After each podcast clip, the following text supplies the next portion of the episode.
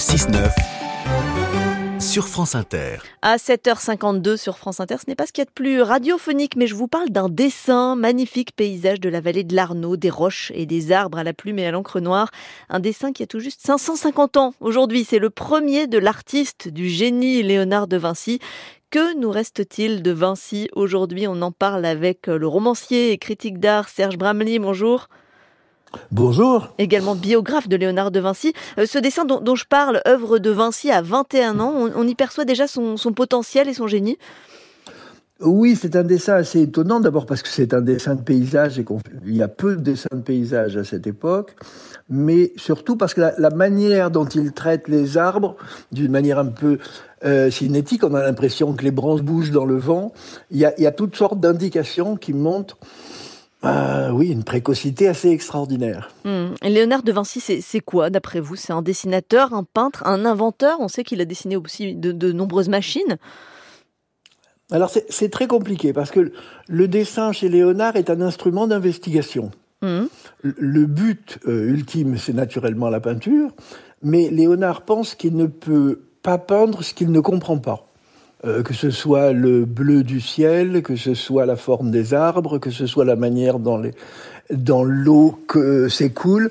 Euh, ce sont des choses qu'il doit comprendre absolument. Et alors pour le corps humain, c'est encore plus compliqué. Mhm. Euh, il faut qu'il comprenne non seulement euh, les, muscles, les os, le sang, mais également même le système de reproduction. Je veux dire, c'est une perpétuelle quête de connaissances. Oui, et en même temps, ces dessins sont, sont très précis et, et finalement, ils n'ont pas révolutionné, par exemple, la médecine en ce qui concerne le corps humain. En tout cas, c'est ce que disent les spécialistes. Alors le problème de Léonard, c'est qu'il pense sans arrêt à la publication de ses notes. Il y a plein, plein de, de, choses dans ses carnets qui donnent à penser qu'il voulait en faire une sorte d'encyclopédie, mhm. et que cette publication n'a jamais eu lieu. Ah. Alors de là à dire euh, que rien n'est passé, alors oui en médecine c'est vrai, euh, par exemple Léonard a donné la première de, définition de l'artérosclérose. Hmm. C'est le premier, premier à avoir observé euh, ce phénomène. Ses travaux sur le, la vision, ses travaux euh, sur les veines, les nerfs, etc., sont tout à fait remarquables. Quand on regarde les planches anatomiques de Léonard, on ne trouvera pas mieux avant le XVIIIe siècle, c'est-à-dire avant, avant, très longtemps. Hmm. Mais euh, c'est vrai que tout ça a été enfermé dans les carnets et que beaucoup de gens y ont eu accès, mais, mais ce n'était pas un accès universel. Hum, et pour, ce qui est des, des, machines, Serge Bramley, euh, je pense par exemple aux machines volantes, il y en a une qui ressemble à, ce qui sera la chauve-souris de, Clément Ader, un peu l'ancêtre de l'avion. Euh, finalement, Léonard de Vinci n'a peut-être pas été euh, aussi déterminant qu'on le pensait, qu'on le penserait, parce qu'il était trop en avance sur son temps parce que ses idées n'étaient pas en accord avec la technologie de son temps. Hmm. Euh, il y a beaucoup de gens ont pensé à construire un avion ou à imaginer en tout cas un avion, mais Léonard est probablement le seul à avoir pensé à un train d'atterrissage. Hmm. Euh, il y a toujours un côté très pratique chez lui. Mais en même temps, ces machines en bois, euh, sans force de propulsion euh, autre que les, la, la, machine humaine, ne, pouvaient, ne pouvaient pas voler. Alors il y a eu quelques essais de planeurs, probablement un en tout cas à Fiesole, mais, mais non, le reste était... Alors c'est très compliqué parce que Léonard était quand même ingénieur, mm-hmm. et euh, si on ne juge que d'après les dessins que l'on a, effectivement, on se dit la plupart ne sont pas réalisables. Mais il faut penser que pendant ce temps-là, il réalisait énormément de choses. Mm. le problème, c'est que quand, euh, disons, il a inventé, euh, il a inventé un système d'eau chaude, d'eau froide, par exemple, pour la duchesse à Milan. Euh, le dessin, lui, a été communiqué aux, artisans qui l'ont fabriqué, et donc ce dessin ne, nous est pas parvenu. Ce qui nous, est parvenu, c'est les dessins qu'il gardait par devers lui. Il faut penser que pendant ce temps-là, il y avait une foultitude euh, de choses qu'il mettait au point, qui étaient tout à fait pratiques, qui devaient très très bien fonctionner. Et, qui sont des dessins perdus en quelque sorte, des dessins mystérieux.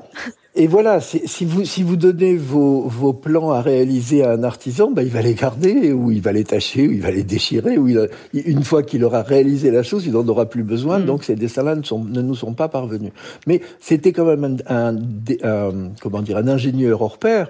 Il faut pas oublier, par exemple, qu'on a des descriptions, Dieu merci, de choses qu'il a faites. Mm.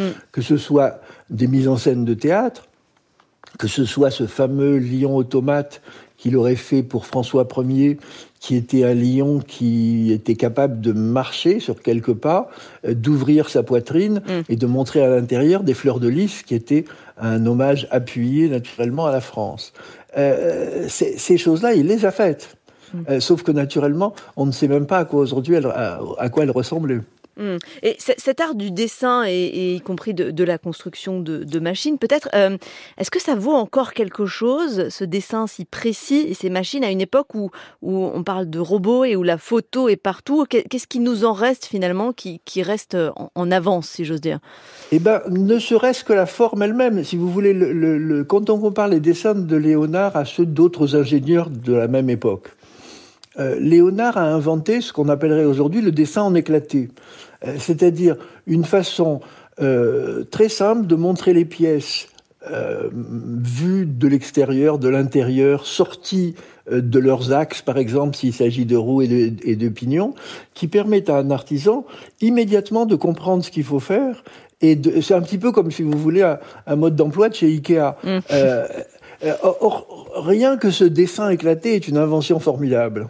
Est-ce qu'il a des héritiers aujourd'hui, Léonard de Vinci? Est-ce que 550 ans après, on, lui reconnaît des héritiers euh, parmi les artistes ou les ingénieurs d'ailleurs? Alors on lui reconnaît toutes sortes d'héritiers parce que d'une certaine façon il a à peu près tout inventé euh, depuis l'intérêt qu'il portait au genre, ce qu'on appellerait aujourd'hui le genre, qui naturellement ne s'appelait pas comme ça à l'époque. Mm. ces, derniers tableaux sont extrêmement euh, ambigu sur le sexe. Je veux mm. dire, ce sont des, des, des, hermaphrodites, des hommes-femmes. Lui-même aimait les hommes, d'ailleurs. Lui-même aimait, aimait, les hommes, mais euh, si vous voulez, c'est des choses comme ça qui, qui, sont passées. Mais surtout, ce qui reste de Léonard, c'est que euh, on a beau regarder aux quatre coins de l'histoire mondiale, dans le passé, euh, personne n'a réuni comme lui euh, à peu près tous les talents et tous les savoirs. Mm.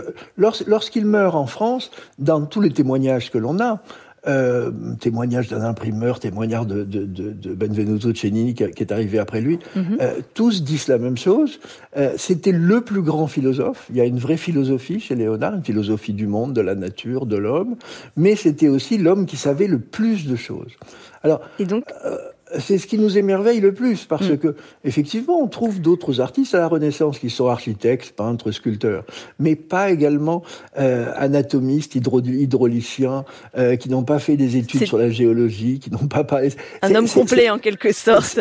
Voilà. Et je, ça, je suis obligée de vous arrêter là, Serge Bramley, parce que notre entretien touche à sa fin et on a bien compris que Léonard de Vinci c'était bien plus que la Joconde et qu'il avait de multiples talents. Merci beaucoup, Serge Bramley, auteur de Léonard de Vinci chez Lattès. Merci d'avoir été avec nous sur Inter.